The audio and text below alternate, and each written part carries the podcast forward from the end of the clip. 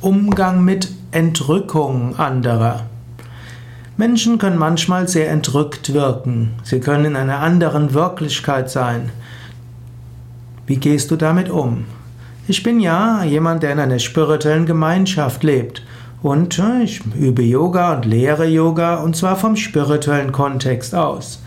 Und da gehört auch dazu, dass Menschen mal in eine Entrückung hineingeraten. Das heißt, sie machen tiefe spirituelle Erfahrungen, sie kommen aus dem Alltagsdenken heraus.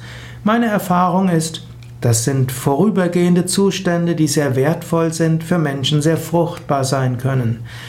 Wenn du jemanden hast, der sehr entrückt erscheint, normalerweise würde ich dir raten, hilf ihm, die Phase, wo er vielleicht tiefe spirituelle Erfahrungen hat, wo er Gottes Erfahrungen hat, wo er Lichterfahrungen hat, wo er voller Freude ist, das sind Phasen, die sehr wertvoll sind.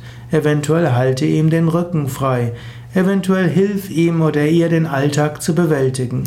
Die Phasen der Entrückung dauern typischerweise nicht sehr lang. Ein paar Tage, ein paar Wochen, manchmal auch ein paar Monate.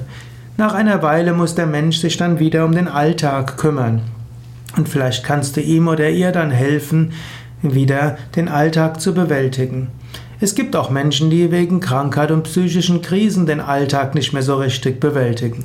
Und es gibt Menschen, die sind frisch verliebt und das hat auch eine Auswirkung auf den Alltag was Menschen wichtig ist oder was irgendwo eine schwierige Lebenssituation ist, sowohl übermäßiges Glück wie auch übermäßiges Leid, all das hilft Menschen oder führt dazu, dass Menschen dem Alltag etwas entrückt werden.